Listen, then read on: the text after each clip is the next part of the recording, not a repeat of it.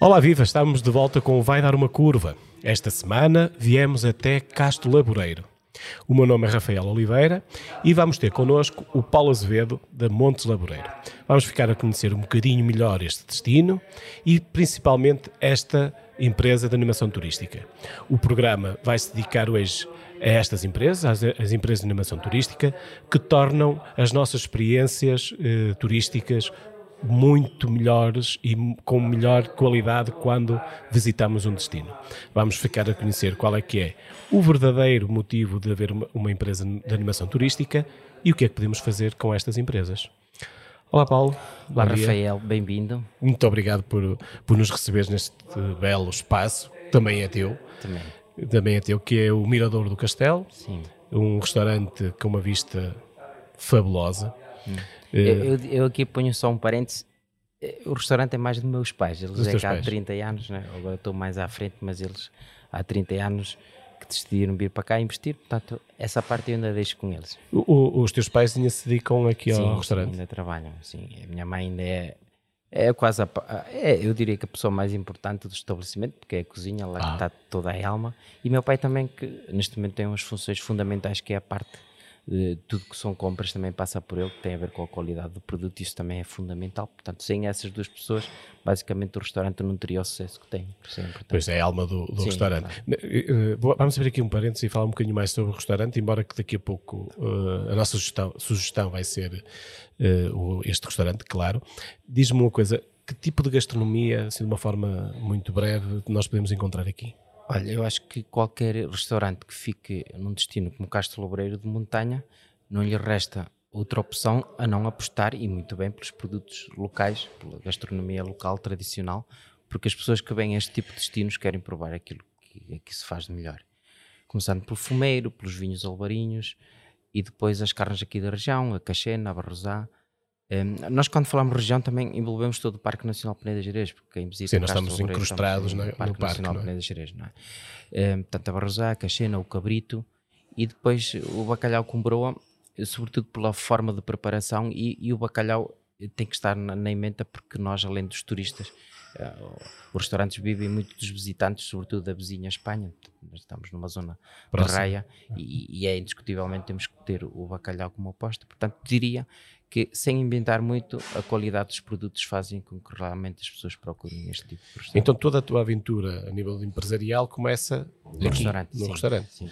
Hum, é interessante nós percebermos esta, esta dinâmica, até porque uh, para percebermos melhor qual é que é o trabalho que uma empresa de animação turística faz hoje, claro. é? porque há uns anos atrás nós, o nosso território uh, tinha pouco para oferecer além da gastronomia, que tem este grande valor, mas tinha pouco para oferecer além da, da, da gastronomia.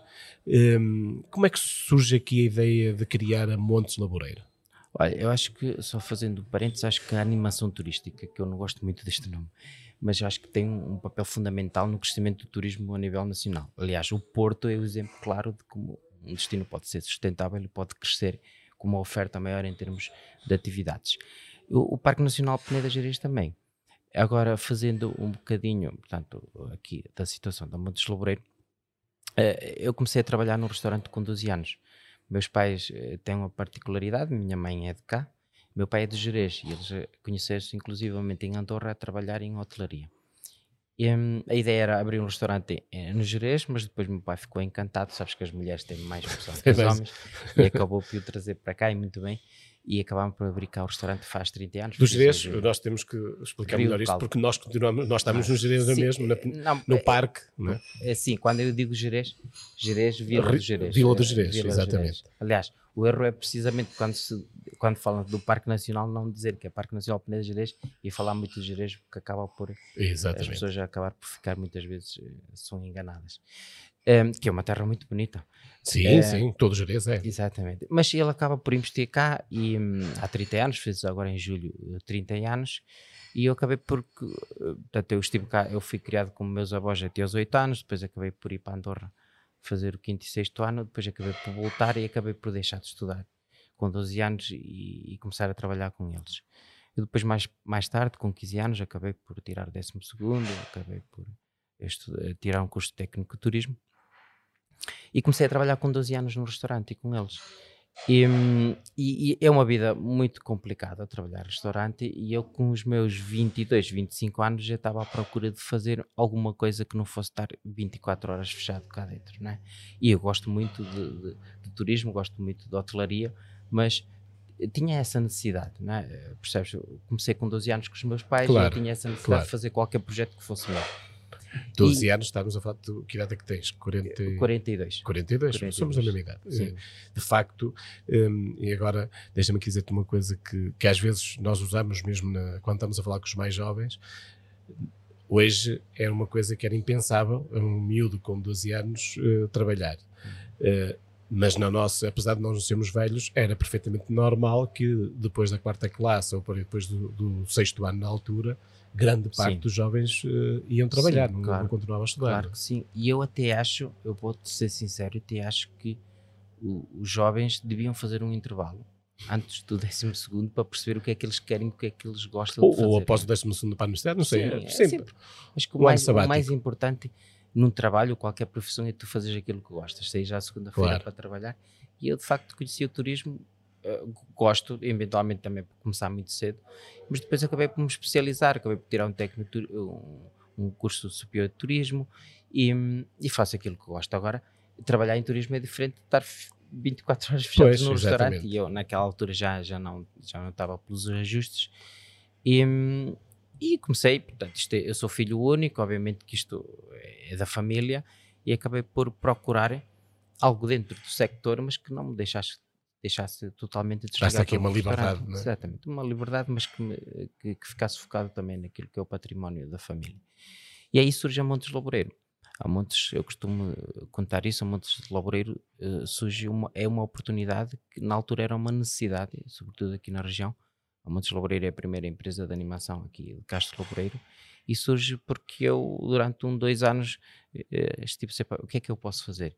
E derivados dos turistas, as perguntas eram sempre as mesmas, o que é que nós podemos fazer, o que é que nós podemos visitar, e as respostas eram sempre as mesmas, o castelo, as pontes, os moinhos, e houve uma altura, eh, estamos a falar mais ou menos de, portanto, há 10 anos, 8, 10 anos, houve uma altura que essas respostas já não eram suficientes. E, hum, e as pessoas procuravam algo mais ativo. Acho que é aí que o, o turismo também dá um salto. Sim, porque depois eh, Montes, eh, o Castro Laboreiro fica relativamente longe, não é? Exatamente. sim. Eh, e ainda bem, porque assim fica mais protegido. Chegarmos cá e depois não termos mais nada para fazer, depois também começava a ficar curto, Sim, as não é? naquela altura estavam mais ativas, né? elas, elas vinham cá para conhecer mesmo. Né? Até então, eventualmente, com um bom hotel satisfazia a necessidade, mas há 10 anos atrás elas precisavam eh, ser mais ativas, conhecer a região de outra forma. E é aí que surge a possibilidade da Montes Laboreiro. Portanto, eu pensei, bem, poderá estar aqui uma oportunidade. Propus-lhe isso a meu pai também, que ele é sócio da empresa, e acaba por nascer a Montes Laboreiro faz, eh, faz 10 anos. E então nós, eh, se contactarmos a Montes Laboreiro para nos, nos proporcionar um- uma experiência, porque no fundo as empresas de animação turística é isto que fazem, ou seja, eh, criam experiências no- nos territórios, o que é que nós podemos fazer na Montes Laboreiro? O que é que nós podemos eh, usufruir? Muito bem. Hum, nós temos uma série de leque de atividades. Antes de entrar nas atividades, eu queria também, eh, que também foi, na altura, foi uma dificuldade atrair pessoas para cá só para fazer atividades, porque nós estamos, em termos eh, de Parque Nacional Peneda Gerês, seremos o segundo mu- município onde as deslocações são mais difíceis. Né? Estamos a pensar em público de Braga, Porto, Lisboa.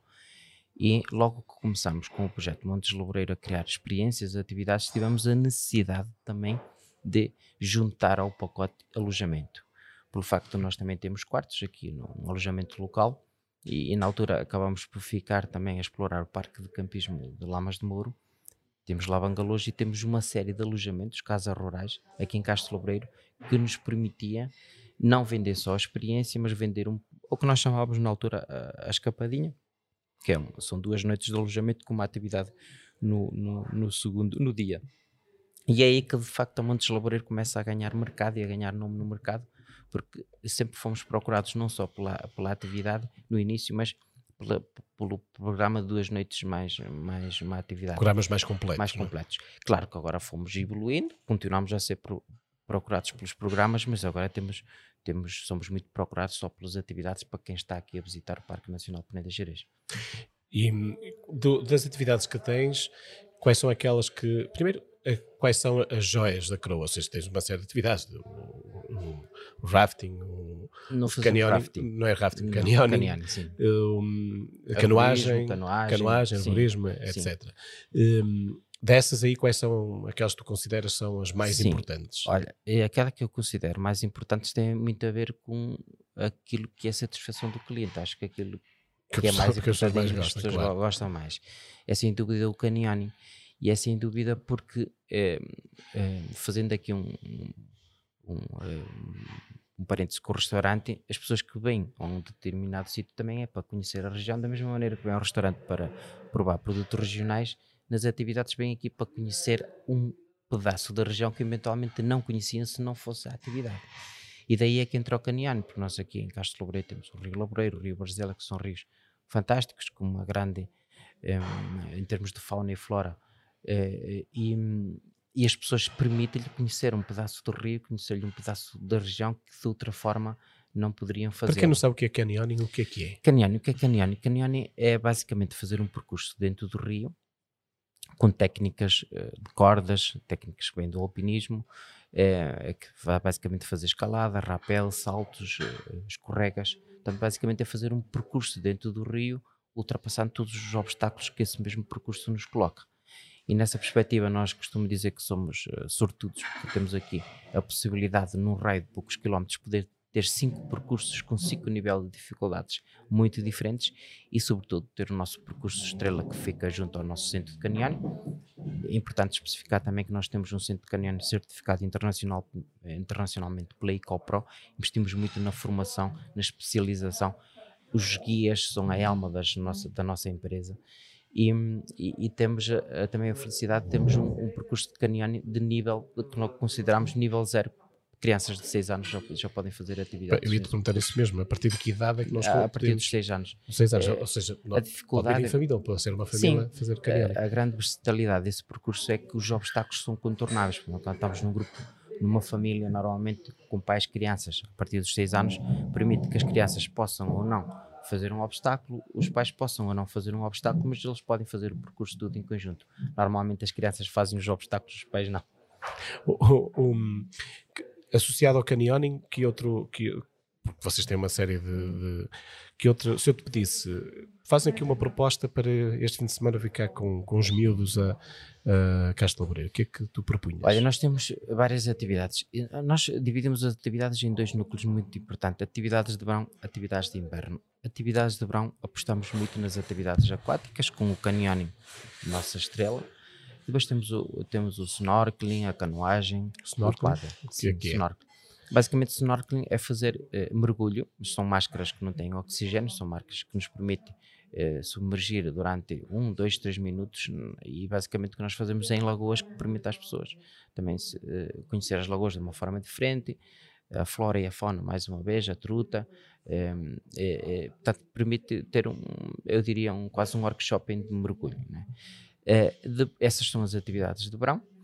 E depois temos as atividades de inverno. E, hum, e aí tivemos também que nos reinventar e, e o Covid também ajudou muito, portanto, que é basicamente nós apostarmos numa linha muito clara que é experiências locais, Eh, desde eh, um, dia com, com, com agricultor, um dia com pastor, workshop de pão castrejo, eh, mel, portanto, tudo o que leva as pessoas a, a- a conhecer produtos de cada região e a conviver sobretudo com, a- com a população local, que também é uma, uma forte componente para, para quem visita a Castro Obreiro.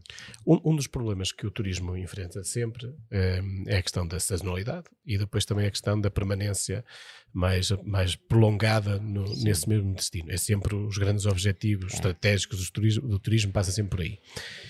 Quando nós nos deslocamos a um sítio destes, eh, tão longe, mas com esta oferta, oferta tão alargada, à partida, a parte da pernoita mais, mais prolongada eh, está salvaguardada, não é? Porque é mais fácil virmos dois ou três dias, depois temos uma série de atividades, como é que estiveste a dizer, e fica garantida essa parte. Depois temos a questão da sazonalidade.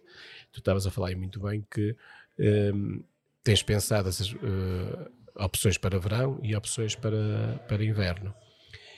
Notas que uh, o território já está mais, mais disponível para. Ou, mais, ou, tem esta parte do inverno mais trabalhada, ou ainda há muito a fazer? Há muito a fazer. Aqui a questão da sazonalidade um, e a permanência média são duas, duas coisas bem diferentes. É, a, a sazonalidade, começando pela sazonalidade, vai depender muito do, turi do turista internacional. O turista português, o, ainda não está muito preparado para o turismo de natureza e nós aquilo que nós podemos oferecer no Parque Nacional Peneda Geras, como é óbvio, é turismo de natureza. E, o, e, o, e nós os portugueses ainda não estamos muito preparados para aquilo que é o, o consumo. Não, eu costumo dizer que nós fazemos turismo na natureza, natureza. e não turismo de natureza, que é bem diferente. Acho que para, para a questão da sazonalidade, acho que é muito importante apostar no turismo internacional, e sobretudo nórdico, belga, holandês. São pessoas que viajam no inverno e para eles isto aqui, chegar aqui é, é verão e ainda por cima são pessoas que estão muito à vontade para aquilo que é a prática de turismo de natureza. Portanto, Sim, mas, mas nós nós também temos que aprender um, a aproveitar a beleza que o território tem fora da estação de verão, porque Sim. este território é completamente diferente no outono e é completamente Sim. diferente no inverno, ou seja, é um território Sim. que, eh, por ele só, é um motivo de visita durante o ano inteiro. Sim, é? e as pessoas que visitam o território no inverno ficam deslumbradas porque há pessoas que até que gostam, como disse, as pessoas que gostam mesmo do turismo de natureza, eventualmente ficam mais agradadas em vir buscar, em vir visitar Castelo Lobreiro no inverno do que propriamente no verão há mais água, há mais natureza, está mais verde, eventualmente até podemos ter a sorte de encontrar neve. Portanto, quem gosta de turismo de natureza eh, gosta de visitar os territórios no inverno. Agora, só o mercado nacional é muito pouco para nós falarmos em, em, em, falar, em dizer que temos basicamente, eu diria, dois, duas épocas altas, não é? o verão sim, sim. e o inverno. Isso ainda é muito pouco.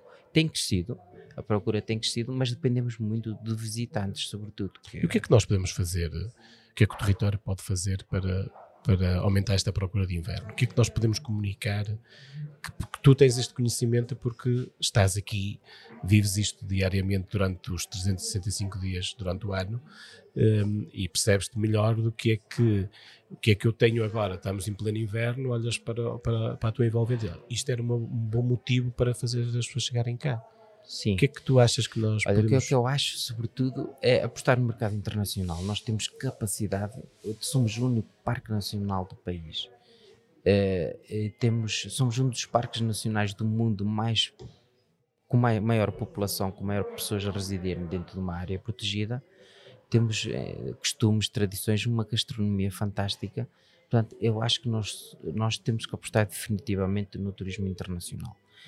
Temos, um, temos alguns problemas associados, sobretudo o Parque Nacional ficar aqui neste cantinho em termos, eh, mas eu acho que podemos juntar este, este, este destino turístico ao outro destino, pode ser por exemplo o Parque Natural dos Xerez, nós podíamos criar aqui um destino de dois países que reservam uh, a Reserva Mundial da Biosfera, as pessoas podem entrar pelo Porto, ficar uma ou duas noites no Porto, visitar Guimarães, vir ao Parque Nacional Peneda Gerês, podem sair para Espanha, aeroporto de Santiago de Compostela ou de Vigo. Portanto, nós precisamos trabalhar em colaboração com os outros destinos que estão ao nosso redor. É? Nós sozinhos somos ainda, eu diria, nós sozinhos não temos capacidade de, de atrair pessoas num número razoável para permitir que o, que o inverno uh, seja, um, eu diria, metade do verão, por exemplo. Não é?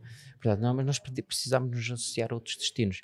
E, e, e, eu acho que isso é um trabalho que se tem que fazer a nível do turismo Porto e Norte, é, a Associação de Turismo do Porto. Eu acho que é, eles têm feito algum trabalho, mas acho que também depende das empresas e dos empresários. E acho que isso será muito importante associarmos aos nossos destinos turísticos que, que existem à nossa volta. O, o, o destino uh, Montes Laboreiro, Montes Laboreiro, Castro Laboreiro, Castro Laboreiro uh, pertence a Melgaço. Sim. Castro Laboreiro já foi durante muitos séculos uma vila, não é? e desde o século XIX é que passou a, a ser uma freguesia de, de Melgaço. Também para percebermos a importância estratégica que este espaço, este pequeno planalto que temos aqui, já teve para, para, para Portugal. Uh, há muitas histórias à volta deste, deste, deste destino. Uh, mas como eu estava a dizer, pertence a Melgaço. Melgaço tem um, uma, uma um posicionamento de destino, destino radical. Não, não, eu não diria que não é bem destino radical, porque se nós falarmos só no destino radical, eventualmente uh, as pessoas de mais idade ficam com medo. Um bocado assustadas. Sim, mas eu acho que eh, Melgaço que quis com o seu posicionamento estratégico, é o destino de natureza mais radical de Portugal, é perceber que aqui as pessoas podem, enquanto podem usufruir da natureza de uma forma mais ativa. né? Isto tem funcionado muito bem. Acho que o, o- o município tem uma estratégia muito interessante e é uma estratégia que cabe às empresas e a Montes Loureiro tem feito por isso seguir também essa estratégia. Acho que um destino turístico é importante que as, pessoas, as pessoas, as entidades que estejam à frente do destino turístico, a estratégia dessas entidades, as, as empresas consigam alinhar a estratégia da empresa também com, com, com essas entidades. E eu acho que sim, acho que, que o Melgaço tem apostado forte no turismo de natureza e eu acho que a estratégia hum, tem vindo a dar frutos e eu acho que, que- Mas Melgaço, quando nós pensamos em Melgaço, estamos fora de Melgaço, quando pensamos em Melgaço, a primeira coisa que nos vem à cabeça é Alvarinho. Alvarinho, sim. E ainda bem, porque de facto temos excelente Alvarinho, Alvarinho como estamos que aqui a aqui beber, copo, não é? o soalheiro, ainda por cima.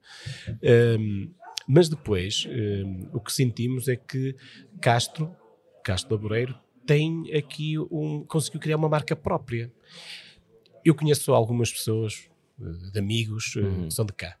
eh, De Castro Laboreiro, Sim. Eh, vivo em Braga e tenho alguns amigos que são de cá.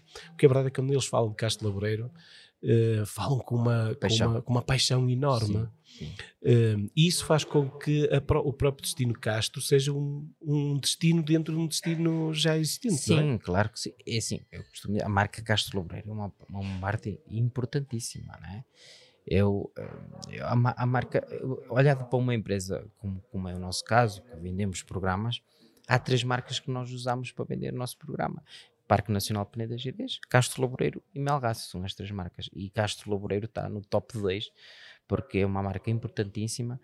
Hum, costumes, tradição, uma zona esplêndida, ainda por cima com o cão de Castro Laboreiro. Portanto, é, tudo isso faz com que Castro Laboreiro tenha um nome de mercado já. Estamos a falar que é uma raça que é das duas mais antigas da Península Exatamente, Ibérica, sim, não é? Sim. E nós vemos facilmente. É, por aí, facilmente, não é? sim. E, e a história, tra- o, o, eh, Castro Laboreiro tem eh, uma das, maior, das maiores necrópolis megalíticas da Península Ibérica, tem uma extensão, eh, um, pontes romanas, castelo, uma tradição eh, que, que eu diria que é é para um, para um, para um, para um lugar que pertence ao Conselho de Melgaço, obviamente que sim. Melgaço eh, tem também os seus, eh, eh, o Rio Minho, tem o Alvarinho, tem o rafting, obviamente que tem outra, outros Outras potenciais ofertas, turísticos. E isso é o que faz de- desta região também um grande potencial, é porque tu num 26 km, 20, numa extensão de 26 km poderes ver desde a paisagem, costumes, tradições totalmente diferentes. Sim, é verdade. Temos também o Vale Glaciar, aqui também na, próximo, que também é uma, é uma, é uma, uma paisagem Sim. lindíssima, Lindíssima, fora do normal, completamente. Facilmente nos apaixonamos por estes destinos quando, quando os visitamos. Quando se vê Aliás- pela primeira vez, então. Eh, Sabes que uma das coisas mais importantes é eh, nós que fazemos turismo e nós todos fazemos turismo, acabamos por, por ir a um, a um sítio em, e dizemos: bem, isto foi muito bom. Se for muito bom, se gostarmos muito, nós acabamos por recomendar. Mas há tantos sítios que nós temos para visitar que normalmente demoramos uma média de 5 a 10 anos a voltar a um sítio que gostamos. A não ser, e isso acontece muitas vezes em Castro Laboreiro, a não ser que nós eh, nas nossas férias tenhamos a percepção que não conseguimos ver, nem visitar, nem usufruir de tudo aquilo que o destino tinha para nos oferecer. E nessa perspectiva, Castro Laboreiro tem muito para oferecer e as pessoas que saem daqui, além de gostarem, saem com a, com a noção de que precisavam mais sete dias para, para ver tudo que podiam fazer. Então, isso é um, é um fator muito importante para nós criar riqueza em termos de destino, turístico, para as pessoas voltarem e para as pessoas recomendarem ainda mais. Bem, Paulo, não podíamos terminar melhor esta a nossa conversa. O tempo passa muito rápido. É. Um, Agradeço-te imenso esta, esta partilha que tiveste connosco. Nós agora vamos né, fazer um pequeno intervalo aqui no programa e vamos conhecer um bocadinho melhor o restaurante onde estamos, o Mirador do Castelo, ver o que é que nós podemos realmente eh, aproveitar e qual, que tipo de experiência gastronómica podemos ter aqui. Nós voltamos já, já a seguir, fiquem a conhecer esta, este restaurante de uma forma mais aprofundada e a seguir ao intervalo estamos de novo com o Vai Uma Curva, agora com uma, uma outra empresa de animação turística, a Tobogã. Com um programa dedicado às empresas de animação turística, a recomendação de hoje é óbvia. A Montes Laboreiro e a Tobogã oferecem uma imensa variedade de atividades náuticas em pleno Parque da Peneda Gerês. Caminhadas, canoagem, paddle, escalada ou canyoning são alguns dos exemplos que por lá podem encontrar. E como bom português se conquista pelo estômago, aproveite e dê um saltinho a Castro de Laboreiro para poder provar as iguarias gastronómicas da Dona Maria. É o caso do bacalhau com broa e o cabrito da serra, pratos ex-libris do Mirador do Castelo. Já sabe, usufrua da natureza, do minho e dos bons produtos que esta região tem para lhe oferecer. O Vai Dar uma Curva é um podcast semanal sobre gastronomia, turismo e vinhos, conduzido por Rafael Oliveira.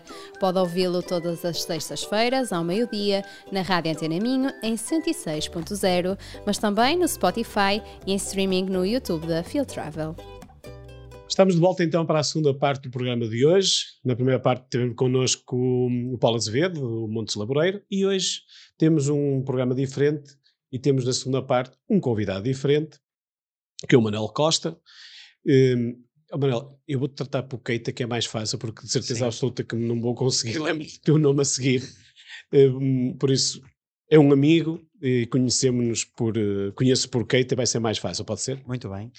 O Keita é, tem uma empresa que é a Tobogã, uh, sediada em Ponta Barca. Keita, queres falar um bocadinho o que é que é a Tobogã? Sim, então, desde já agradeço o convite e vou tentar apresentar a Tobogã em, em pouco tempo e Não de é forma fácil, muito clara, sim.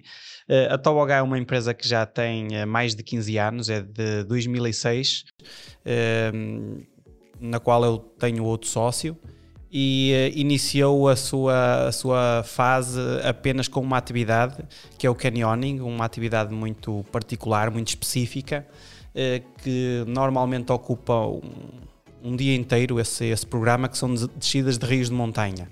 A empresa foi crescendo, foi crescendo ano após ano e uh, há uns anos atrás, em 2018, decidimos uh, incluir uma outra, uma outra atividade para complementar a sazonalidade da empresa, que foi uh, as bicicletas elétricas, passeios de bicicletas elétricas. Foi um projeto também uh, ligado ao turismo acessível, em que temos uh, bicicletas tandem, que um, permite levar pessoas com alguma, alguma falta de equilíbrio, cegas, pessoas cegas. Temos também uma bicicleta trike, que também dá para pessoas com algumas uh, limitações e, uh, e, também o stand-up pedal que funciona mais ali junto à nossa base, que é a nossa sede em Ponta Barca, e mesmo em frente à barragem de Tovedo e por norma funciona mais nessa área, nessa, nesse plano de água que é a barragem de Tovedo. Um, e pronto, basicamente a história da Tobogá é, é isto. Começou por ser eh, especializada apenas numa atividade e agora, na verdade, faz três, três atividades. Então vamos, vamos conhecer um bocadinho melhor cada uma delas. O, um, o canyoning, eh, para quem não conhece, parece algo assim mais perigoso. Mas na verdade não é bem assim. Sim, na verdade não é bem assim. Primeiro, o que é que é canyoning? Vamos tentar explicar um, qual, é que é a, qual é que é a experiência de se fazer canyoning. Sim, um, exatamente. O, canyoning, de facto, é uma, uma atividade de desporto de natureza que muitas pessoas não conhecem. Um, na verdade, nos últimos anos ela tem vindo a ser cada vez mais conhecida. Uh, mesmo nas, nas nossas ilhas é um produto eh, que é muito vendida, é mesmo muito frequente os turistas comprarem esta atividade e mesmo aqui também no norte do país também. Portanto, é uma atividade de desporto de natureza em que as pessoas são equipadas devidamente com fatos de neoprene, com capacetes, botas específicas, um arnês e descemos um curso de água, um, rio de montanha que normalmente o caudal é muito baixo, uh, ainda por cima isto é, é feito mais no verão, portanto o caudal é mesmo muito baixo e em que normalmente o desnível é acentuado. Portanto, são cursos de água que não são navegáveis. Muitas vezes as pessoas perguntam pelas canoas, eh, mas não há canoas. Nós vamos caminhando é este, no leito. Não é esta a experiência. Exatamente. Canoas. Nós vamos caminhando pelo uh, leito do rio, de pedra em pedra, e, uh, e normalmente vão aparecendo uh, obstáculos que costuma ser as partes mais interessantes da atividade, como lagoas, cascatas, escorregas naturais, e nós vamos ultrapassando esses uh, obstáculos com técnicas específicas e recorrendo a equipamentos específicos, o que torna, obviamente, o, uh, o risco muito controlado, muito aceitável de se correr, porque vamos preparados e com um guia uh, que foi preparado para o efeito, conhece os riscos todos, conhece as, as formas adequadas de os ultrapassar, portanto, acaba por, podemos dizer que pode ser um desporto com alguns perigos, mas pode-se praticá-lo não correndo muitos riscos uh, se estivermos devidamente equipados e devidamente uh, acompanhados por um guia. Oh, oh, nós quando, quando vemos as imagens espetaculares, e vocês têm alguns vídeos também que, que aparecem, que quando chega uma lagoa, as pessoas saltam para dentro da água, um, para quem quer fazer a primeira vez, aquilo parece que assusta um bocado. Mas na realidade, uh, o canyoning não é o salto, é descida de forma controlada, é isso? Exatamente. É controlada e progressiva. Uh, Através de cordas? Não. Exatamente. Normalmente, primeiro de tudo, existem percursos de vários níveis de dificuldade. E uh, quando alguém nos contacta para fazer um canyoning, nós tentamos uh, perceber se a pessoa já tem experiência prévia ou não eh, na esmagadora maioria dos casos, começa por uma, um percurso que tem ali alguma margem de, de manobra para nós para, para o tornar muito fácil, fácil ou médio digamos assim, difícil não, difícil, nunca levamos um canyon muito difícil, uma pessoa que não, que não conhecemos. E depois dentro dessa, desse percurso nós vamos jogando com o nível de dificuldade de acordo com a disponibilidade da pessoa e conforto da pessoa. Por exemplo, nenhum salto é obrigatório, todos os saltos são opcionais. A pessoa que se não quiser saltar, tem a hipótese de contornar o obstáculo ou nós colocamos uma corda para ser descida. Nós costumamos mesmo dizer que a pessoa tem sempre direito de dizer não, dentro de um, de um determinado limite, porque nós temos que descer, mas uh, há sempre 3, 4, 5 formas uh, de descer, alternativas para descer. Um, ehm, normalmente as pessoas às vezes chegam com um bocado de receio e depois é quase que unânime que afinal superaram as expectativas uh, a todos os níveis e que não foi nada difícil de descer porque precisamente nós conseguimos aferir o nível de dificuldade à pessoa. Há, há uma idade mínima para fazermos canyoning? A idade mínima, nós temos a idade mínima no nosso site, mas uh, é, é mais, não é tão idade mínima, é mais peso e altura, porque uh, está relacionada com os equipamentos que nós temos. Nós temos uh, fatos de neoprene desde os 6 anos até ao 3XL, por exemplo, e, eh, e, então se a criança for abaixo do peso e da altura, nós não temos equipamento para ela. Uh, diria, eu diria que entre os 6 e 7 anos uh, já não há problema em a criança fazer, desde que seja em bom tempo. Ou seja, não é aconselhável levar uh, crianças de tão tenra idade uh, num início ou fim de época, em que a água está mais, mais fria, enquanto que no verão, com o fato de neoprene, a água por vezes está a 22, 23 graus. Uh, normalmente as pessoas ficam surpreendidas como é que um, um, um rio de montanha uh, tem água a essa temperatura, mas isso acontece porque o caudal é muito reduzido e o sol vai aquecendo as rochas. A nossa zona de operação é maioritariamente no Parque Nacional, em que a rocha é granito e então aquilo absorve muito a temperatura e a água fica muito confortável. E então as crianças normalmente adoram. E o nível de, de nadar? As pessoas têm que saber mesmo nadar ou isso... Também não têm que saber nadar quando se faz uh, um canyon de dificuldade média-baixa. Os fatos por si só flutuam.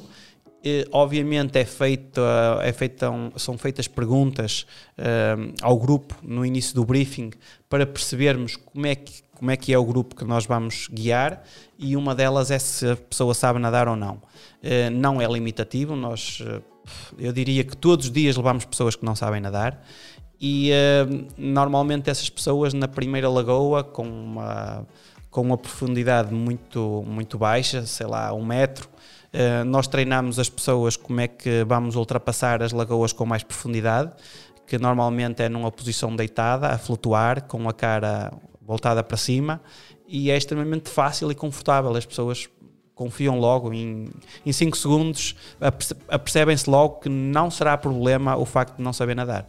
As lagoas, um, estavas a falar que tens lagoas de um metro um, e depois delas vão, vão aumentando o, a profundidade? Como é que, Sim, uh, ao longo do percurso, uh, cada percurso tem as suas particularidades, mas normalmente os percursos que nós fazemos no parque, uma das características é que tem lagoas uh, grandes e profundas. Todas elas transparentes, a esmagadora maioria das lagoas do parque são muito transparentes, nós conseguimos sempre ver o fundo, isso torna uma beleza ainda crescida, é, crescida exatamente, e eh, por vezes encontramos lagoas com um metro, outras vezes com dois metros, três, quatro. Eu diria que as lagoas mais fundas normalmente andam entre os 3 e os 4, e os 4 metros, mas por vezes existem percursos que têm lagoas com 10 e 12 metros de profundidade. E, e, o, e, o, e a altura para, para saltar para a lagoa também varia? Ou é mais também varia, porque, como é óbvio, dentro do, uh, de, um, de um rio existem muitos blocos de rocha uh, que normalmente funcionam como pranchas, digamos assim, patamares, e às vezes é, o comum é que as pessoas começam, quando não têm muita confiança, começam por fazer um salto de um metro, e depois acham divertido, querem subir mais um bocadinho para uma rocha mais acima e já dão um salto de dois e depois se calhar já passa para os três. Eh, eu diria que até aos 4, 5 metros, como temos um fato de neoprene, eh, as lagoas são profundas, quando nós eh, permitimos que, que a pessoa salte para a lagoa é porque de facto tem profundidade suficiente e as pessoas começam a perceber que com o fato de neoprene eh, ainda é uma proteção acrescida. Vamos supor que a pessoa caiu, eh, os saltos são sempre de pé, convém eh, referenciar que não há aqui saltos Mergulho. nem mortais, nem de cabeça, nem nada disso, até porque vamos de capacete e não, eh, e não convém saltar de, de capacete. Eh, e porque é sempre um risco mais acrescido. Então os saltos são sempre de pé. vamos supor que a pessoa caiu numa posição meia lateral. Uh, quando fazemos ali o salto para a piscina e caímos uh, meio lateral, ainda ficamos com a pele assim meio avermelhada, não é? Mas aqui isso não acontece porque temos um fato que é de 5 mm, os nossos fatos são de 5 mm, uh, que nos protege bastante contra isso, contra a temperatura e até quando vamos a caminhar e possivelmente raspamos numa pedra ou, ou escorregamos, portanto o fato é uma proteção a, a quase todos os níveis. A experiência de canyoning hum, é de quê? De uma manhã, uma tarde? Normalmente é uma experiência que eu diria que não é o dia inteiro, mas ocupa o dia inteiro. Porquê? As pessoas chegam lá por volta das 9 e meia ou 10 horas, dependendo às vezes do grupo, dependendo se nós temos muitos grupos ou poucos grupos. Na época alta, normalmente temos sempre vários grupos e cada um tem uma janela para entrar. Mas a história de um dia de Canyon é basicamente esta: as pessoas chegam lá, vamos supor que é às 9 e meia. O guia recebe o grupo, dá-lhes um briefing em que explica um briefing inicial, em que explica como é que o, o dia vai acontecer e acontece mais ou menos assim. Depois do briefing, eles entregam um equipamento, o, equipamento completo, a pessoa não só tem um fato de banho para deixar por baixo do fato, de neoprene. Uh, depois ele entrega o equipamento todo, meias de neoprene, fato de neoprene, botas específicas e quando está todo equipado, uh, já mesmo na entrada do canyon, ele entrega um capacete e um arnês, capacete para proteção uh, e o, e o arnês para nos ajudar a, a ultrapassar os obstáculos com corda. Começamos o, uh, o canyoning com um briefing mais técnico, em que o guia passa umas, umas regras importantes para reduzir ainda mais os riscos, para que tudo corra dentro do planeado. E normalmente passamos 3 horas dentro do canyoning. Quando começamos o canyoning, o dia já começou há mais de uma hora, porque chegar à base, fazer o briefing, entregar o equipamento, fazer um pequeno transfer da nosso, do nosso centro até ao início do Canon, que é 10 minutos mais ou menos, mas tudo isso leva o seu tempo, então eh, eu diria quando começamos a descer o Canyon, já são mais ou menos 11 horas. Então quando terminamos o Canyon há de ser duas, às vezes duas e meia, quando o tempo está muito agradável, as pessoas querem ficar mais tempo na, na água, tirar fotografias, repetir saltos, mergulhos. Então, duas, duas e meia, termina a atividade. Fazemos uma pequena caminhada de saída, muito bonita também, eh, onde, tem uma, onde temos um espaço eh, preparado para que as pessoas eh, troquem o equipamento. As pessoas trocam o equipamento, quando acabam de trocar o equipamento, já são se calhar 3, 3 e meia. Logo na saída, uh, vimos sempre com fome e com sede. Logo na saída, temos lá, temos lá um, um, um cafezinho lá numa, numa aldeia de montanha que faz assim alguns petiscos caseiros e eu diria que 99% das pessoas querem mesmo, fazem questão de parar lá para comer e beber qualquer coisa, tem lá uma já esplanada, exatamente, faz tudo. Eu, eu, já costumo dizer que aquilo já é um complemento da atividade. E, uh, e ficam lá, uh, portanto, a fazer um almoço tardio, digamos assim. Quando as pessoas estão prontas para ir embora, muitas vezes já são 5 da tarde. Portanto, é um dia que eu não posso marcar mais, mais nada. Mais nada praticamente um dia então de, é. atividade. Que género de, de, clientes é que hum, mais procuram este tipo de atividades?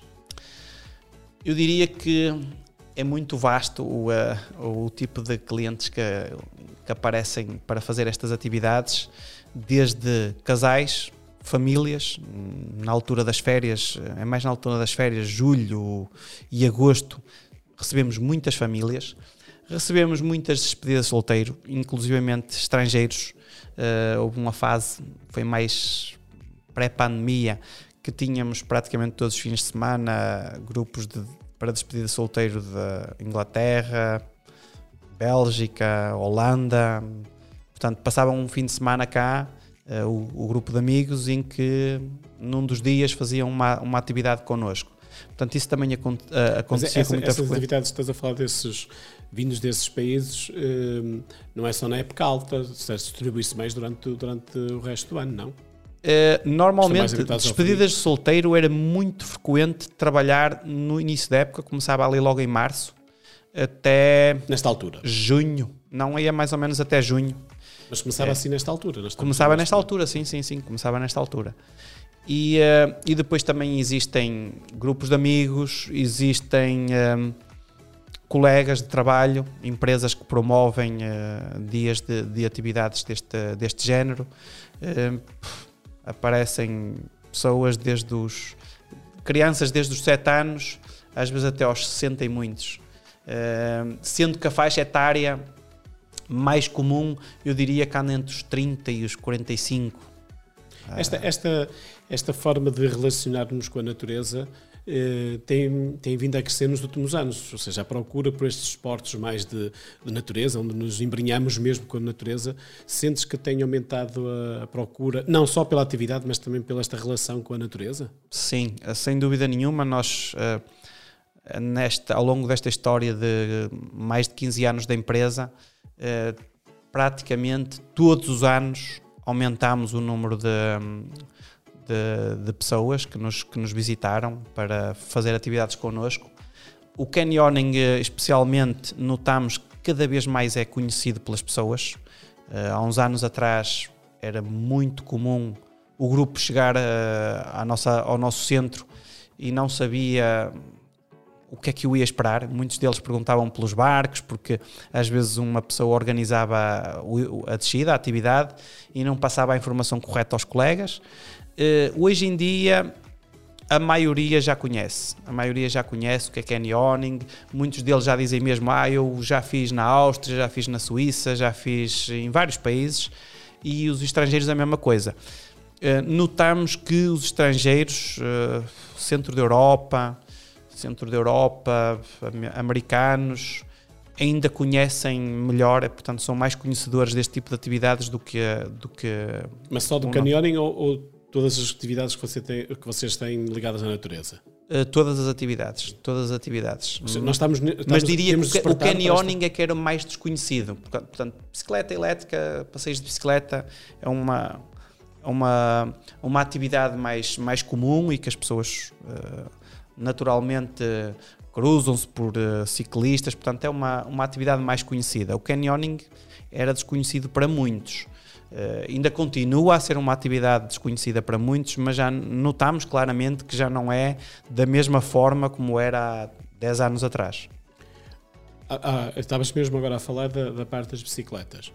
Apesar de ser algo comum, como estavas a dizer, um, a forma, uh, as bicicletas que vocês têm para, para, para visita ao território, para, para explorar o território, são as bicicletas elétricas. Um, há uma grande diferença de fazer os percursos em bicicletas elétricas em, relação às outras mais uh, comuns? Sim, há uma, uma diferença enormíssima. Eu acho que faz toda a diferença. Toda a diferença porque nós estamos num, num, numa área muito acidentada e que naturalmente a, a, nossa, a nossa atividade é direcionada para o turista, não é para o atleta. Atenção, há que fazer aqui assim esta distinção. distinção claro. E, eh, e, como é óbvio, eh, quando as pessoas não são atletas, se lhe entregam uma bicicleta para a mão que não seja elétrica e vamos visitar um miradouro que tem eh, no topo daquela, daquela serra, daquela colina, quando for a meio, já tem vontade é de voltar para trás e pousar a bicicleta.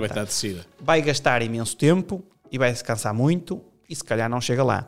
Com a bicicleta elétrica, desfruta para cima e para baixo e em vez de atingir um cume, atinge 4 ou 5 Uh, portanto, faz uma, percorre uma área, eu diria, quatro vezes superior uh, ao que percorreria se fosse numa bicicleta normal, uh, com um esforço muito reduzido portanto é, é doseado. Uh, atenção que despendemos de energia na mesma, porque nós temos que pedalar. pedalar Isto não é uma moto, moto. são bicicletas, temos que pedalar, mas como é óbvio, o nosso esforço está ali muito uh, controlado, é muito mais mas moderado. Mas tens forma de aumentar o esforço, diminuir o esforço tem, também, Tem, não? tem. As nossas bicicletas são bicicletas já topo de gama, têm uh, suspensão total, são bicicletas todo terreno, em que o motor tem quatro modos de ajuda e o utilizador, obviamente, consoante a sua disponibilidade física, pode gerir esse esforço desde o económico ao modo turbo, que é o modo que apoia mais a, a ajuda. Portanto, esse modo turbo, eh, só para as pessoas terem uma ideia, eh, ele multiplica a carga que nós pomos o, no, eh, no pedal em 300%. Portanto, é uma ajuda bastante, bastante, bastante grande. Um, Ultimamente tem-se visto muito a promoção de, deste, deste, deste método, esta forma de, de conhecer os territórios. Um, e há uns tempos nós falávamos, uh, outra, outras conversas que já tivemos imensas, e tu dizias que um, visitar um território como o nosso, eh, montanhoso como ele é, em bicicleta é uma experiência completamente diferente do que, que de jeep ou, ou, ou de carro. Um, porquê? Porque é que achas que é, que é diferente? Sim, é, eu não tenho dúvidas nenhumas. Eu uh, uh, sou um apaixonado pelo parque. Uh, as, as, as, minhas primeiras incursões pelo parque era numa moto. Deixa-me só abrir aqui um parênteses. O, quando te referes a parque, é o Parque Nacional da Peneda de Jerez. Sim, sim, é? Parque Nacional da Peneda de Jerez. Exatamente. Tu dizes ou Parque ou, ou Parque Nacional, nunca sim, dizes o nome Nacional completo. Peneda de Jerez. Só para termos a certeza exatamente, do, do Exatamente. Uh, e então eu, eu em tempos tinha uma moto daquelas de, de todo terreno e uh, gostava de fazer passeios uh, com a moto pelo parque, obviamente pelas estradas mais normais, digamos assim, porque há muitos espaços do parque que não podem passar veículos motorizados, não tem condições para passar um carro, e então eu agora que comecei a, a, percorrer o parque da bicicleta elétrica, vejo que de facto, uh, na minha opinião, é o melhor meio para conhecer o parque. Porquê? A pé também é extraordinário, porque conseguimos passar também por locais que um, um carro não passa. Uh, e eu, eu costumo dizer que os locais mais, uh, mais belos são aqueles que estão até longe das, das estradas.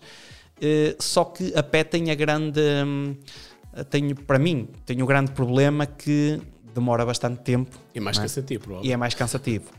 É, com a bicicleta torna-se mais lúdico, portanto, nós, nós temos. Uh, obviamente, cada um tem a sua opinião, que há pessoas que adoram andar a pé e, uh, e, e é também, sem dúvida, uma, uma, uma, boa forma. Mas, por exemplo, vou fazer aqui assim uma, uma comparação se calhar uma pessoa para atravessar o parque pela grande rota a pé, se calhar vai demorar 19, 20 dias, pelo menos aquilo está dividido em 19, 19 ou 20 etapas e numa bicicleta nós conseguimos fazê-lo em 4. Estamos a falar de 200 km. É 200 km, não é exatamente pela mesma, pela mesma rota que fazemos quando vamos a pé, porque há muitas partes da grande rota que não são cicláveis, uh, só que a rota que nós uh, fazemos anda relativamente muito próxima da, da rota que se faz a pé. São na mesma uh, 200 km, é muito parecido, e fazemos em 4 dias, sem nos cansarmos muito, Uh, obviamente chegamos ao fim com as pernas assim já pesadas. Faz 50 km por dia. É mais ou menos 50 km por dia, com muito desnível.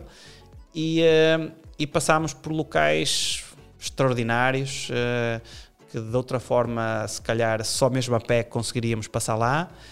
E a perspectiva de cima de uma bicicleta é é melhor do que dentro de um carro. Nós temos uma visão é quase 360, Sim. é só virar a cara para um lado, virar para o outro, uh, não temos uh, nada uh, entre nós e a paisagem e, e sentir o vento, sentir os cheiros. por isso é que eu acho que, na minha opinião, conhecer esses locais numa bicicleta elétrica é de forma é, é realmente uma forma extraordinária. Tu estás a dar o exemplo de algo assim mais bom mais agressivo, que é uh, a travessia do Parque Nacional.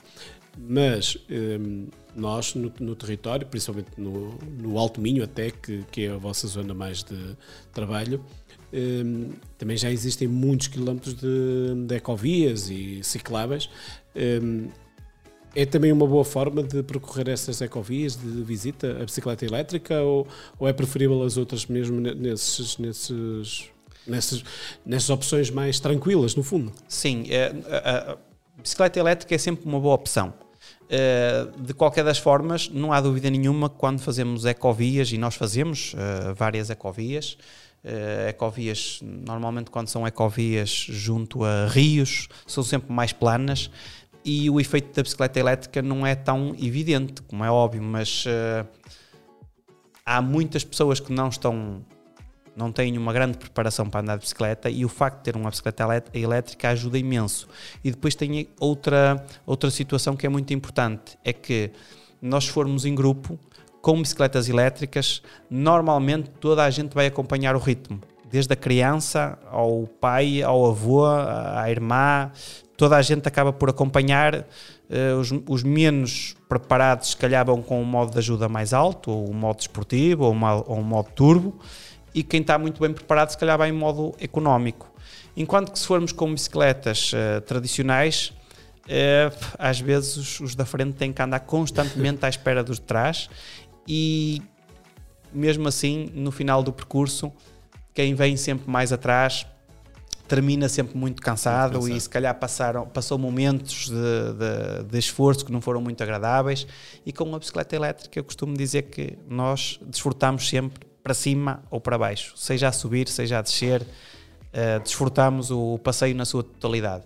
Fazemos também uh, ecovias também, uh, há algumas ecovias mais ali próximas do nosso, do, da nossa sede que nós uh, fazemos com alguma frequência, fazemos também caminhos de Santiago, portanto a bicicleta elétrica acaba por, uh, como a nossa bicicleta é de todo terreno, acaba por ser multifacetada e acaba por fazer quase todo tipo de, até para ir trabalhar, provavelmente uh, começamos a usar a bicicleta elétrica e vamos mais confortáveis. Sim, sim, não. sim, já há muitas pessoas que o fazem. a bicicleta elétrica tem um apoio que tem uma, uma pequena bateria para que, para, para que haja essa ajuda a, a, a quem vai fazer a bicicleta.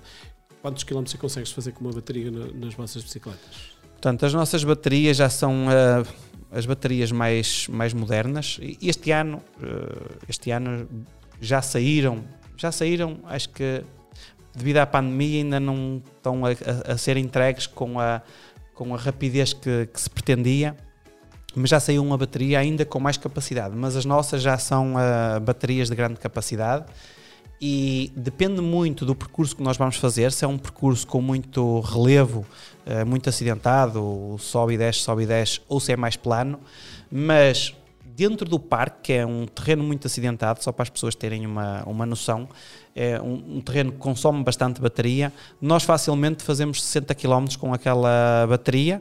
Obviamente temos que fazer alguma gestão. Não podemos andar o percurso todo no modo turbo, Claro. mas também não é necessário. Claro. Não é necessário porque há muitas vezes que é descer, muitas vezes que é plano. Então só nas, eh, nas subidas mais íngremes é que se calhar nos recorremos a esse, a esse modo. Mas facilmente eu diria que qualquer utilizador consegue facilmente fazer 60 km dentro do parque. Se for fazer uma ecovia, se calhar faz 100, 120, eh, Acho que não sem problema nenhum. Uh, Keita, estamos a, a terminar o nosso, o nosso tempo e nós estamos quase a entrar na primavera, ou seja, na- estamos na altura de voltarmos a usufruir dessas, destas, destas experiências de natureza outra vez, até porque nós não, ainda temos alguma versão no inverno de irmos para o frio, também acho que, que irá mudar. Um, agora, no, no início de, de março, em que ainda está frio, ainda, ainda estamos a, na transição de primavera para inverno, do, do inverno para a primavera, é, o que é que nós poderíamos ir fazer eh, nesta altura com a tobogã? Uh, nesta altura, obviamente, a atividade mais uh, assertiva para se fazer, mas, portanto, uh, a atividade mais adequada seria mesmo a bicicleta elétrica. O canyoning, muito em breve, vai começar a, a, a época. Normalmente, nós começamos a época quando muda a hora para verão, para termos os dias maiores. claro. Exatamente, e depois eh, o sol, como já vai mais alto, já começa a aquecer mais a água, portanto torna-se mais agradável. Temos mais sol dentro do canyoning. Eh, bicicleta elétrica, estamos mesmo nos, nos períodos de eleição para se fazer passeios de bicicleta, que é primavera e outono. São as duas melhores épocas do ano para se fazer passeios de bicicleta. Eh, Até há- podemos fazer na primavera e no outono porque a paisagem é completamente diferente Exatamente, e, exatamente. e na mesma lindíssima. é? Exatamente, exatamente. Bom, Keito, obrigadíssimo por ter, por ter estado aqui connosco e obrigado por estes convites, já sabem. Foi um Eh, gosto. eh, aproveitem eh, o bom tempo que, tá- que está eh, e visitem o território, passem pela Tabogá, eh, aqui pertíssimo, em Ponta Barca, e vão usufruir do belo território que temos aqui às nossas portas. Todas as sextas-feiras, do meio-dia à uma, estamos aqui em 106.0, eh, na Antena Minho, e depois também disponível em podcast e no YouTube da Phil Travel. Uma boa semana, divirtam-se, vemos daqui a oito dias.